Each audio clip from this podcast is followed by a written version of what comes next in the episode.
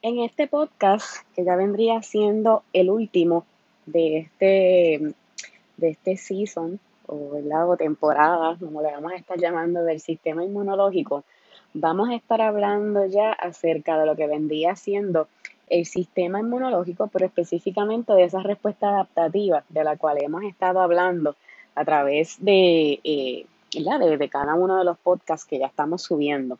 Eh, es importante que podamos refrescar ¿verdad? un poquito acerca de lo que se trata la respuesta adaptativa.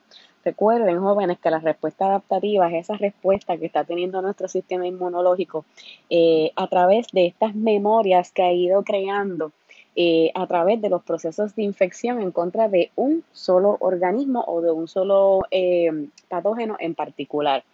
Como hemos discutido, teníamos diferentes tipos de barreras, como la barrera eh, externa no específica, eh, lo que vendría siendo ¿verdad? El, sistema inmunológico, específicamente la respuesta innata, que ya hablamos de diferentes tipos de células especializadas, ¿verdad? Hablamos de la piel, que es la barrera externa principal, y de otro tipo de, eh, secreciones, ¿verdad? De mucosas que están presentes como, estas, eh, como estos accesorios, ¿verdad? Para poder eh, ayudar en estas primeras dos líneas de defensa. Sin embargo, esta que vamos a discutir ahora es bien importante, como les dije, que es la adaptativa.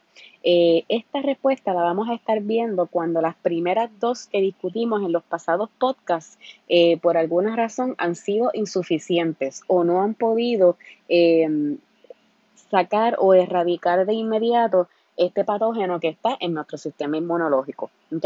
Eh, otro detalle bien importante de, esta respuesta adaptativa es la siguiente.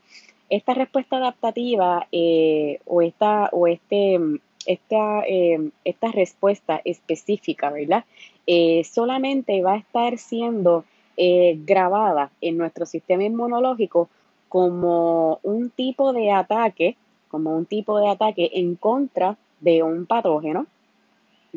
Y esto nos va a estar sirviendo porque en un futuro, si nosotros estamos expuestos a ese mismo patógeno o a ese mismo microbio, ya el cuerpo tiene esos mecanismos ya conformados y ya tiene la memoria de qué fue lo que ocurrió en esos, en esos eventos pasados y ahora entonces eh, eh, nuestro sistema sabe cómo comportarse de, eh, acorde a este organismo que vendría siendo ¿verdad? El, el, que ya nos atacó en un inicio, creando memorias eh, del sistema inmunológico. ¿okay? Estas memorias van a ayudar a nuestro sistema a recordar qué fue lo que hicieron, cómo lo hicieron y cómo pudieron sacar al organismo de nuestro sistema, de nuestro sistema vivo o de nuestro sistema inmunológico. ¿okay?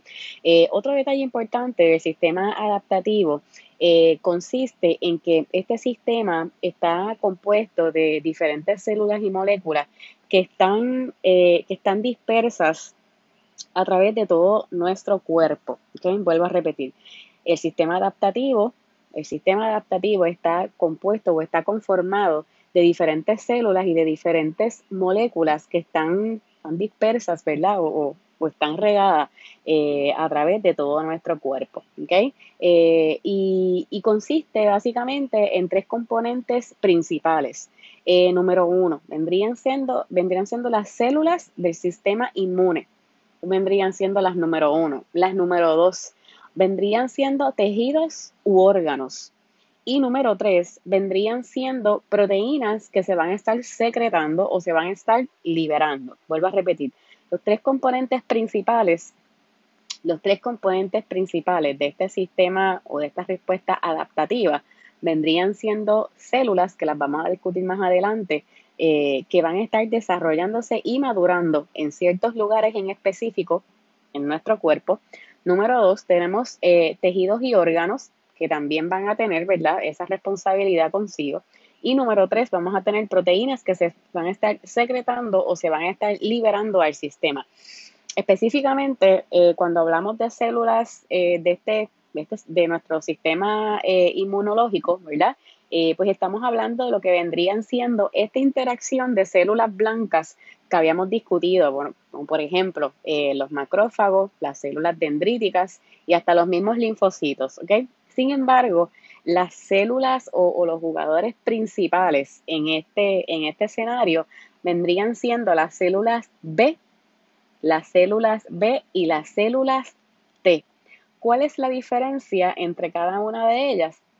Las células B se desarrollan y se originan en la médula ósea. Las células B se desarrollan en la médula ósea. Y tenemos por otro lado las células T, las células T que son células que se van a estar desarrollando y se van a estar, eh, van a estar madurando en el timo.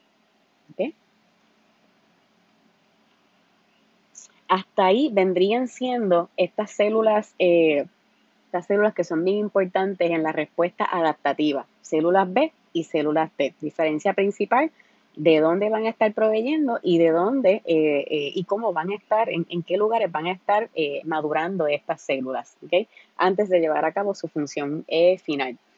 por otro lado, tenemos los tejidos y órganos, como dijimos ahorita.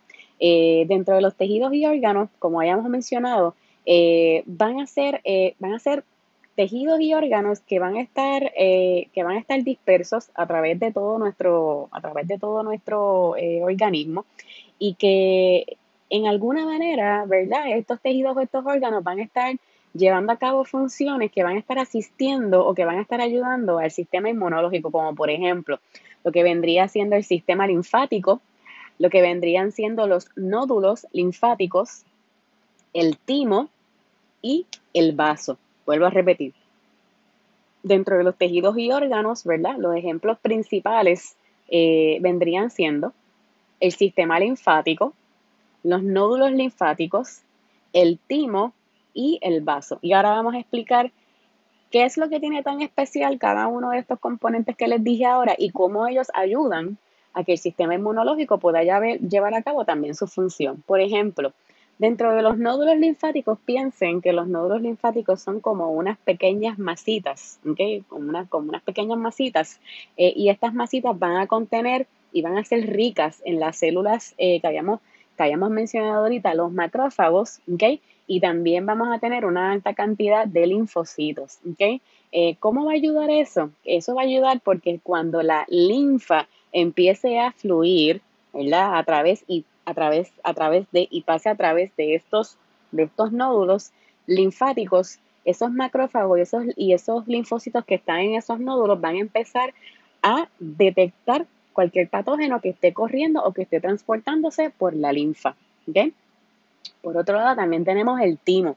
Habíamos dicho que el timo, ¿verdad? Este, era este órgano que era bien importante en poder, eh, en poder eh, desarrollar y en poder ayudar a que las células T se pudieran producir. Habíamos dicho que las células T eran las células, eh, ¿verdad? Una de las células eh, eh, magistrales principales cuando hablábamos de lo que era la reacción o la respuesta adaptativa. Por otro lado, tenemos el vaso. y El vaso está localizado específicamente en una de las cavidades abdominales y lo importante del vaso vendría siendo que en el vaso es donde es, ese órgano en donde se va a estar filtrando la sangre, Y también en cierta medida eh, va a estar ayudando a que las células eh, rojas maduren. Son una de las funciones también principales del vaso. Los invito a que puedan eh, revisar el slide 38 de su presentación para que puedan ver todas, todas estas diferentes órganos que les estaba ¿verdad? mencionando y qué era lo que hacían cada uno de ellos en función de poder ayudar al sistema inmunológico. En el slide 38 van a poder observar en dónde están cada uno de ellos. ¿okay? Por ejemplo, el bone marrow eh, vendría siendo la médula ósea para que lo puedan este, buscar ¿verdad? en la guía de estudio. El thymus es el timo. ¿okay? Eh, tenemos los lymphonodes, que son los nódulos linfáticos. Y tenemos el spleen, que es el vaso. ¿okay? Eh, estas cuatro se ven claramente en el dibujo y, y ¿verdad? me gustaría que lo, que lo, pudieran, este, lo pudieran estudiar para que por lo menos visualmente y anatómicamente pudieran, pudieran visualizar, ¿verdad?, en dónde es que están eh, estos órganos ubicados dentro de nuestro cuerpo. ¿okay? Eh, y por último, también habíamos mencionado, ¿verdad?, lo que eran este, estas proteínas que se secretaban en el sistema. ¿okay? ¿Cuáles son esos tipos de proteínas? Pues tenemos varias proteínas. ¿okay? Eh, proteínas que de nuevo van a estar ayudando al sistema inmunológico, ¿verdad?, a poder eh, llevar a cabo su función, ¿ok? Ya sea en comunicación, ¿verdad?, para que otras células se puedan reclutar o, eh, ¿verdad? Simplemente, pues, poder iniciar, ¿verdad? Y, y, fomentar esta respuesta inmunológica. Por ejemplo, algunos ejemplos de estas proteínas vendrían siendo las citoquinas. ¿Okay? Algunos de estos ejemplos vendrían siendo las citoquinas. ¿okay? Eh, cuando se liberan estas citoquinas, específicamente, eh, las van a estar, eh, van a estar siendo liberadas al, sistema y estas citoquinas van a servir como un medio de comunicación entre célula y célula. ¿okay? También tenemos diferentes tipos de proteínas que van a estar trabajando todas en conjunto y ese, y ese sistema de proteínas se va a estar llamando sistema de complemento. Sistema de complemento. Un sistema de complemento, lo vendría siendo la misma palabra, ¿verdad? Es un sistema de proteínas que se están complementando unas con las otras para poder llevar a cabo de nuevo una función primordial y una función principal dentro del sistema inmunológico. Este sistema de complemento eh, es bien importante porque este sistema de complemento asiste directamente al sistema inmunológico en poder eh, matar, eh, en, poder, ¿verdad? En matar ese patógeno o esos microbios que nos están afectando.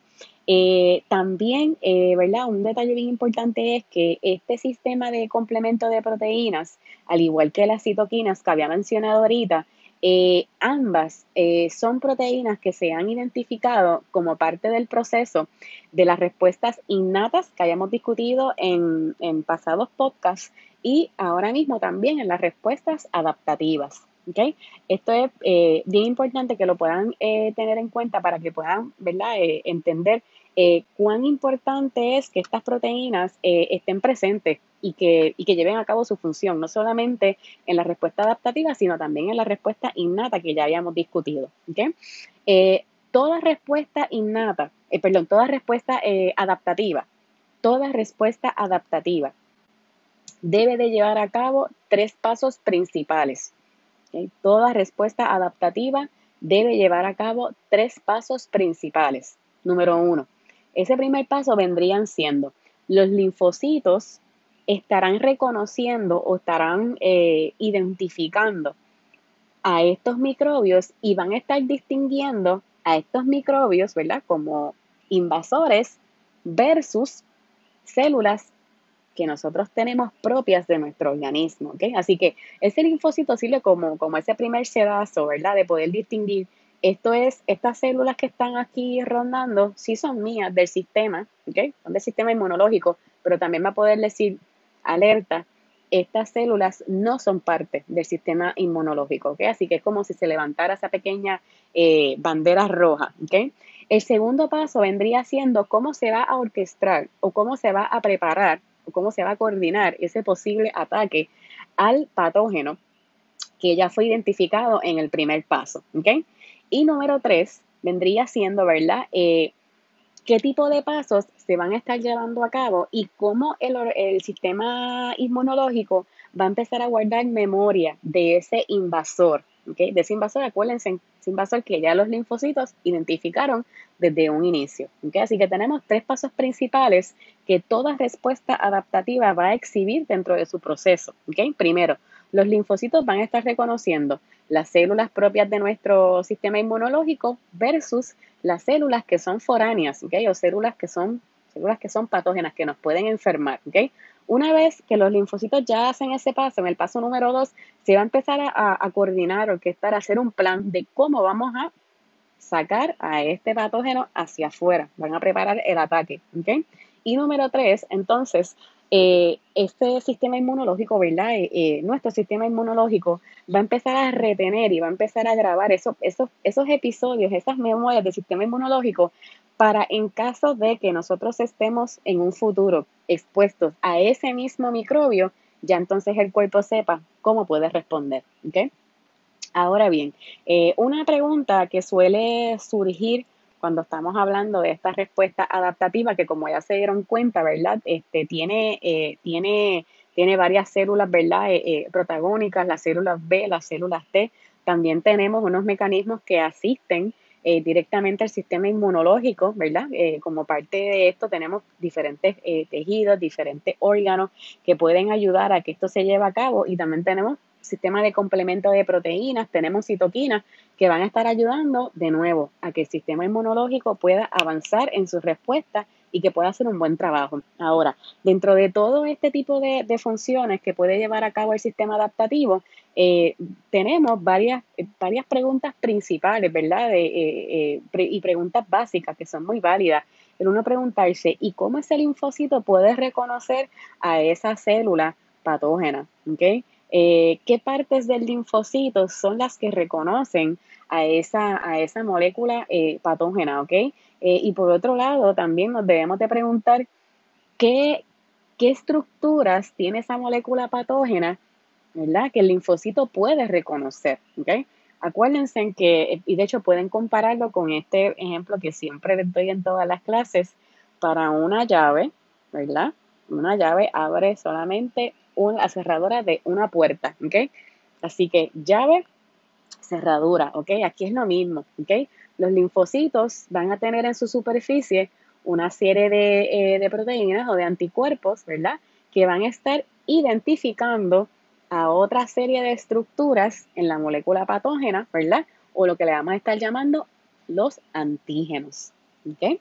Eh, así que, ¿verdad? Eh, dicho esto, es muy importante que ustedes entiendan, ¿verdad? de, de, dónde viene, ¿verdad? Lo que es el concepto de anticuerpo y el concepto de antígeno.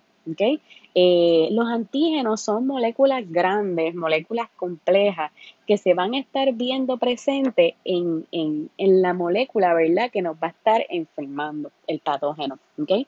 Eh, en donde nosotros vamos a encontrar el anticuerpo, El anticuerpo nosotros lo vamos a estar encontrando en nuestro sistema inmunológico.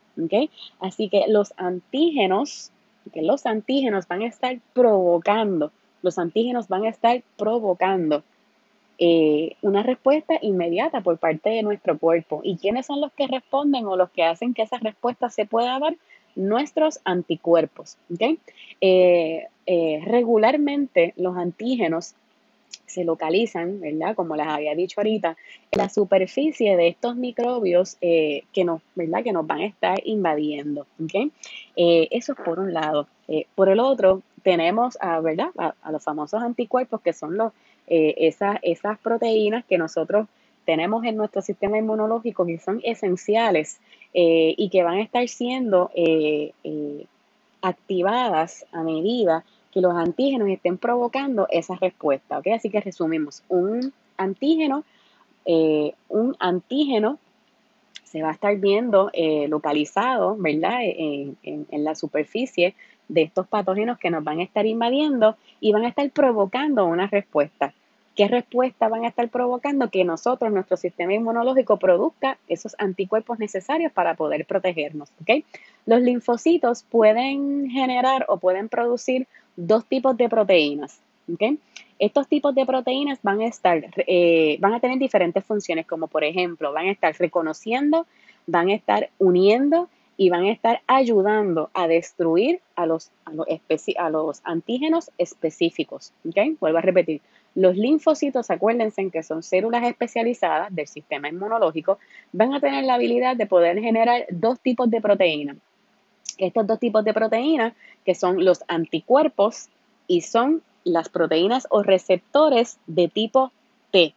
¿Okay? Vuelvo a repetir los linfocitos van a tener la habilidad de poder generar dos tipos de proteínas.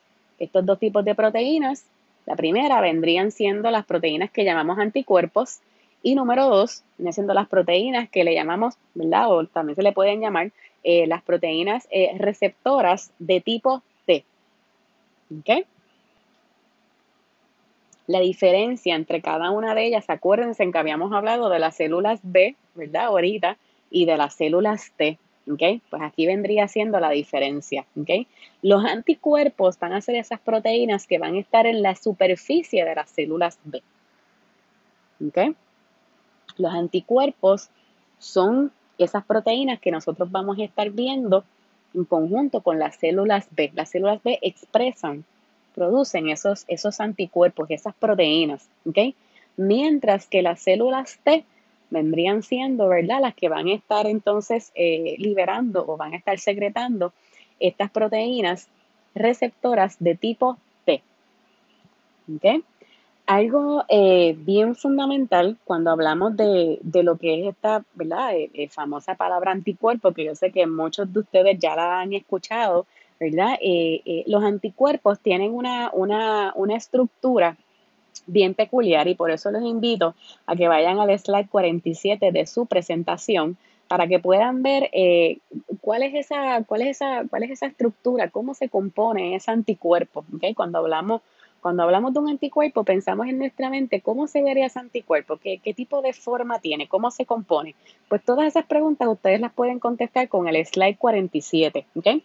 En el slide 47, como se pueden dar cuenta, el anticuerpo tiene una forma como de Y, ¿verdad? Eh, eh, y esa Y, ¿verdad? Va a tener como unos bracitos en la parte de arriba y va a tener un cuerpito, ¿verdad? Que vendría siendo el tallo, eh, el tallo o el cuerpo de esa, de esa Y. ¿okay?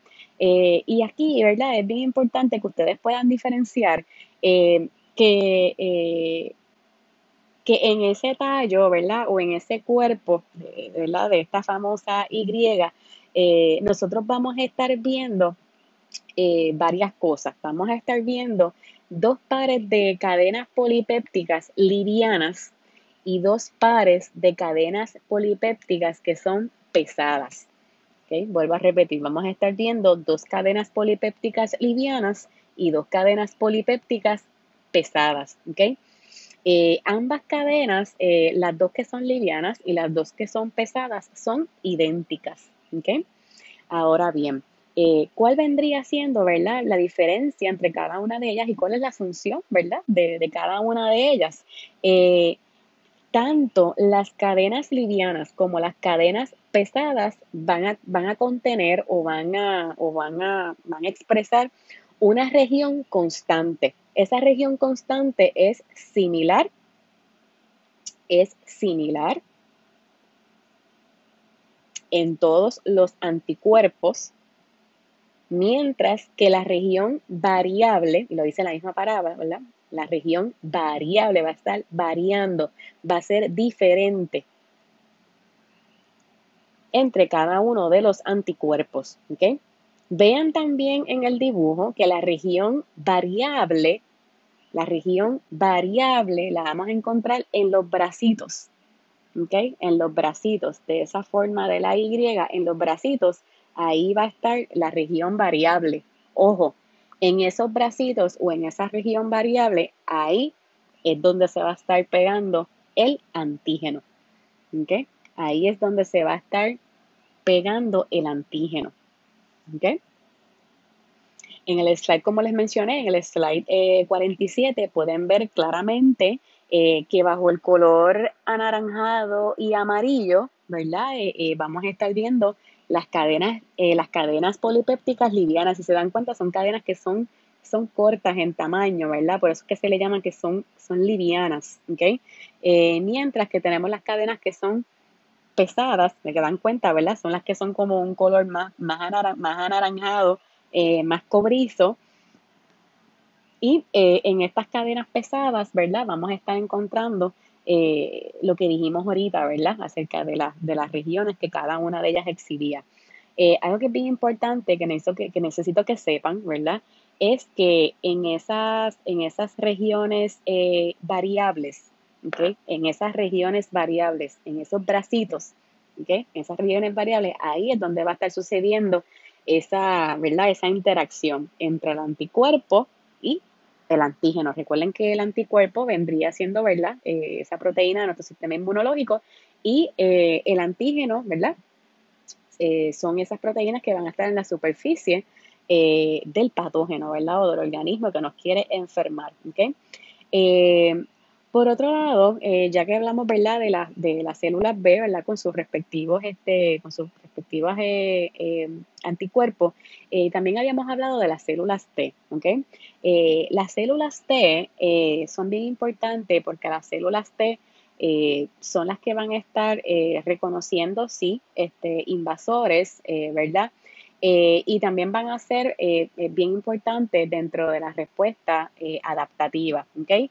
Pero ojo, aquí hay una, diferencia eh, principal entre los anticuerpos que habíamos discutido de las células B versus este tipo, ¿verdad? Eh, eh, de células de células T o de tipo T. Las células T no van a ser liberadas al torrente sanguíneo. No van a ser liberadas al torrente sanguíneo y no contribuyen de manera directa a la destrucción de los microbios o de moléculas que son tóxicas. ¿okay? Eso es una diferencia principal entre las células B y las células T. ¿okay? Ahora bien, eh, habiendo entendido, ¿verdad? De nuevo, las células eh, protagónicas, ¿verdad? En, este, en esta respuesta adaptativa, eh, también, ¿verdad? hay, dos, hay, hay otros factores que son bien importantes en esta respuesta adaptativa, ¿ok? Y que van y que de alguna manera, de alguna manera u otra, ¿verdad? Pues eh, trabajan, trabajan una, ¿verdad? Eh, eh, en, conjunto con, en conjunto con la otra. Y esto es algo que se ve, esta dinámica es una dinámica que se ve mucho en el sistema inmunológico. ¿okay? dentro de la respuesta adaptativa de nuestro sistema inmunológico, específicamente vamos a estar viendo cómo se pueden activar dos tipos de inmunidades. ¿okay? Tenemos primero la inmunidad humoral, tenemos la inmunidad humoral y tenemos la inmunidad mediada por células. La inmunidad mediada por células. ¿Ok? Y de una manera, ¿verdad? Bien básica, la inmunidad humoral es la inmunidad que va a estar, que van a estar proveyendo esas células B que habíamos discutido ahorita, ¿ok? Células B y esos anticuerpos que van a ser secretados, ¿verdad? Eh, a la sangre para que entonces puedan atacar a los patógenos y los puedan sacar fuera del sistema, ¿ok?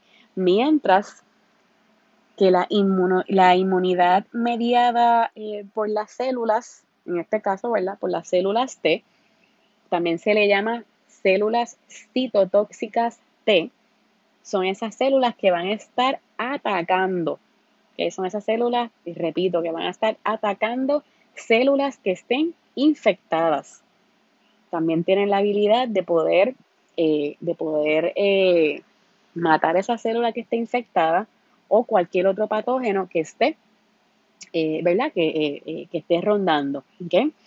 Así que tenemos también, ¿verdad? Estos, otros dos detalles importantes, inmunidad humoral y la inmunidad mediada por las células T. Las células B, recuerden, es la inmunidad humoral y las células T o las células citotóxicas eh, son esas células, ¿verdad? Que van, a, que van a estar, que van a ser mucho más agresivas y que van a estar eh, matando, ¿verdad? Y, eh, sacando del sistema estos patógenos que están dentro de nuestro sistema inmunológico. Ahora bien, otro detalle también importante, cuando ya hablamos, ¿verdad? De lo que es esta respuesta adaptativa, eh, recuerden que habíamos dicho que es una respuesta, ¿verdad? Que, en cierta medida este, toma un tiempo, ¿verdad? En lo que se pueda desarrollar en el sistema, porque así mismo nosotros nos tardamos en hacer memoria, ¿verdad? Eh, de ciertos eventos que pasan en nuestra vida. El sistema inmunológico también pasa un tiempo, ¿verdad? Tiene que pasar por un tiempo prudente para que pueda crear esas memorias, ¿ok? Por eso es que se dice eh, que, que una respuesta inmunológica puede tomarse su tiempo meritorio, ¿verdad? Y su tiempo necesario para poder llevar eh, a cabo, ¿verdad? Eh, ese ataque principal que queremos este, llevar a cabo en poder lograr eh, identificar cuál es el patógeno y poder, ¿verdad?, sacarlo del sistema, ¿ok? Eso venden siendo, y lo repito constantemente porque eso es lo que se resume básicamente, la función del sistema inmunológico, ¿ok? Ahora, si me preguntan cuánto tiempo el sistema inmunológico puede tardarse en poder, en, en, poder crear, ¿verdad?, esta, esta respuesta o esta, o esta defensa adaptativa, ¿ok? Pues por lo general se tarda, se puede tardar de una a dos semanas en poder, eh, en poder montar una respuesta inmunológica fuerte, en poder montar o en poder responder, ¿verdad?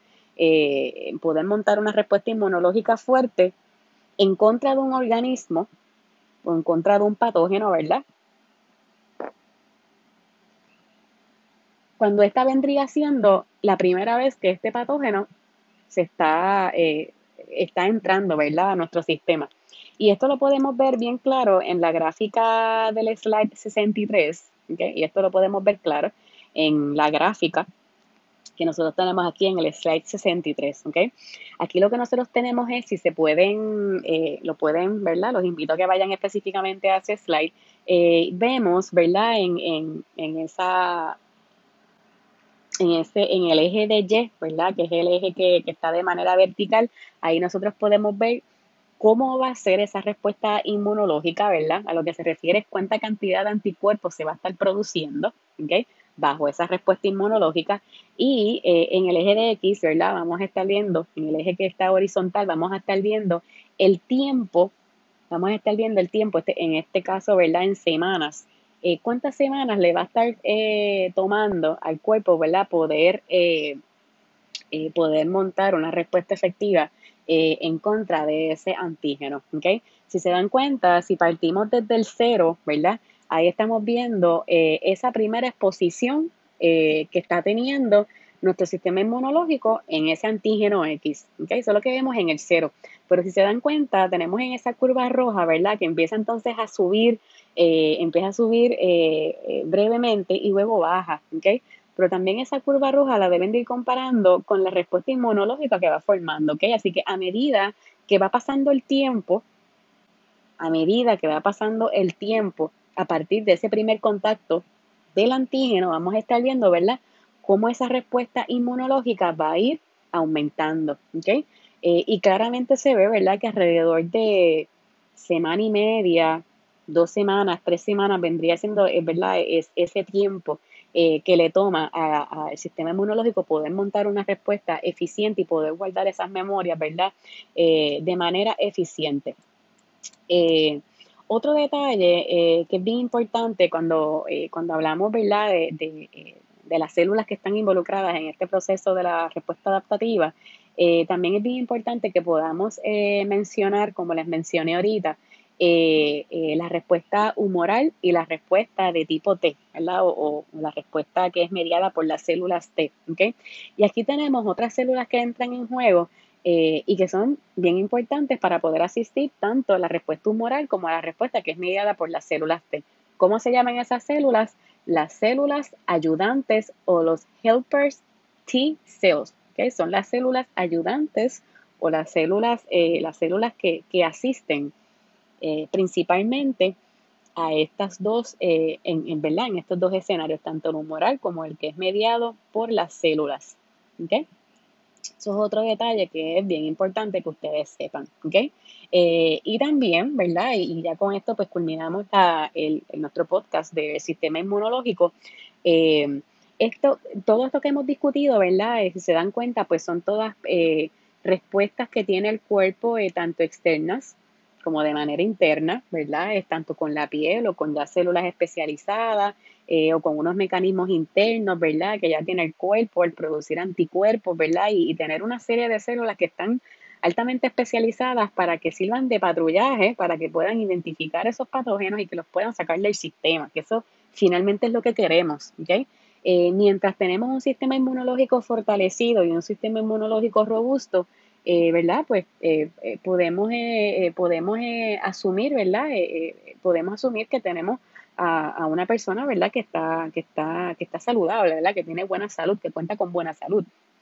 Pero cuando sabemos que tenemos una persona que tiene entonces ese sistema inmunológico frágil, ¿ok? Como por ejemplo, pacientes que han sido sometidos a, a trasplantes, operaciones, a cirugías, eh, personas que han sido eh, eh, también personas que han recibido, por ejemplo, quimioterapia, pacientes de cáncer.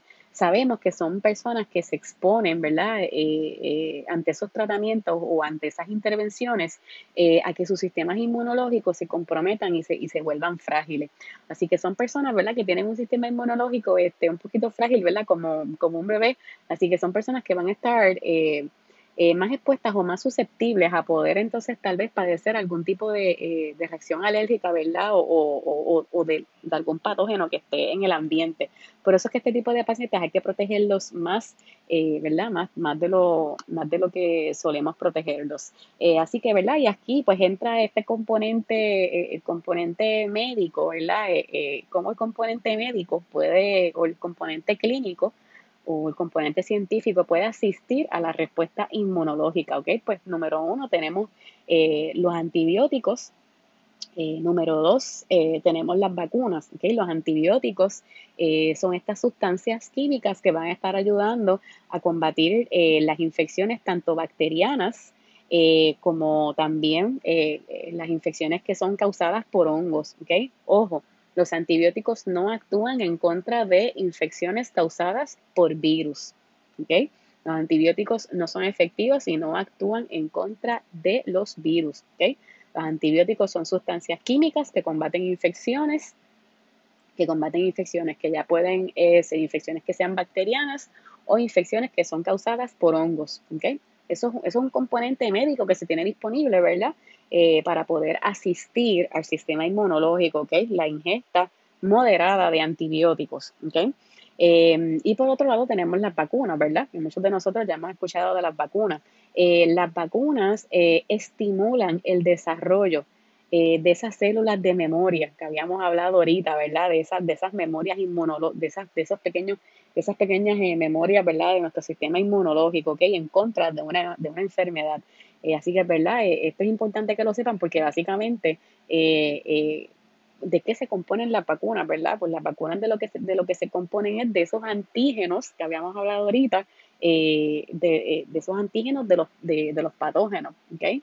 Eh, así que los científicos lo que hacen es que aíslan, ¿verdad? Esos, esos antígenos de estas células patogénicas y eso es lo que ellos ponen en, en las vacunas, ¿verdad? Y en efecto, eh, eso, es, eso es lo que nos inyectan a nosotros, ¿verdad? En, la vacuna como tal. Así que la vacuna lo que nos está adelantando es el nosotros poder tener en sistema la exposición de ese, eh, de, ese organismo que sabemos que nos puede enfermar.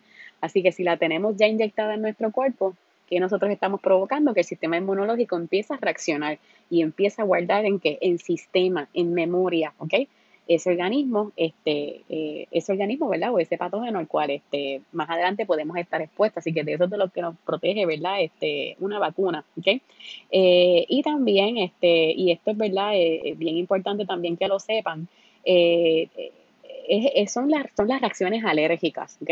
las reacciones alérgicas son consideradas como reacciones inmunes, ¿verdad? De nuestro cuerpo que tal vez no son tan drásticas, ¿verdad? Como otras que hemos discutido, eh, pero sí, son respuestas, ¿verdad?, que tiene nuestro sistema inmunológico para dejar saber, ¿verdad?, que, el, sistema inmunológico de esa persona eh, no puede tolerar, ¿verdad?, ciertas sustancias en su sistema, ¿ok?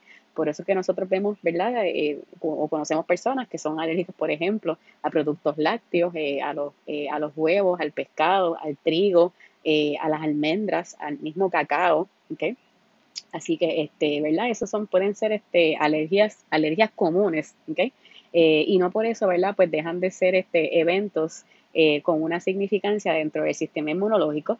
Eh, y con esto, ¿verdad? Los quiero dejar, este, y es con el concepto, ¿verdad? De las enfermedades autoinmunes, ¿ok?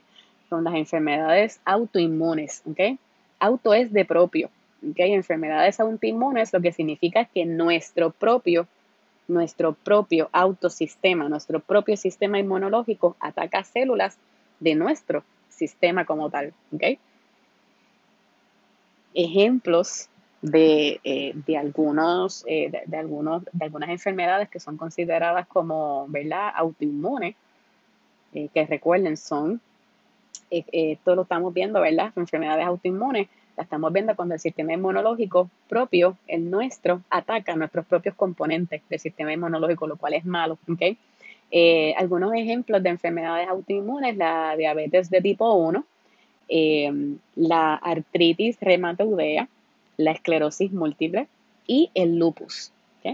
Así que hasta aquí con el podcast de eh, lo que vendría siendo el sistema inmunológico eh, que de acuerdo a la guía de estudios es el capítulo 36.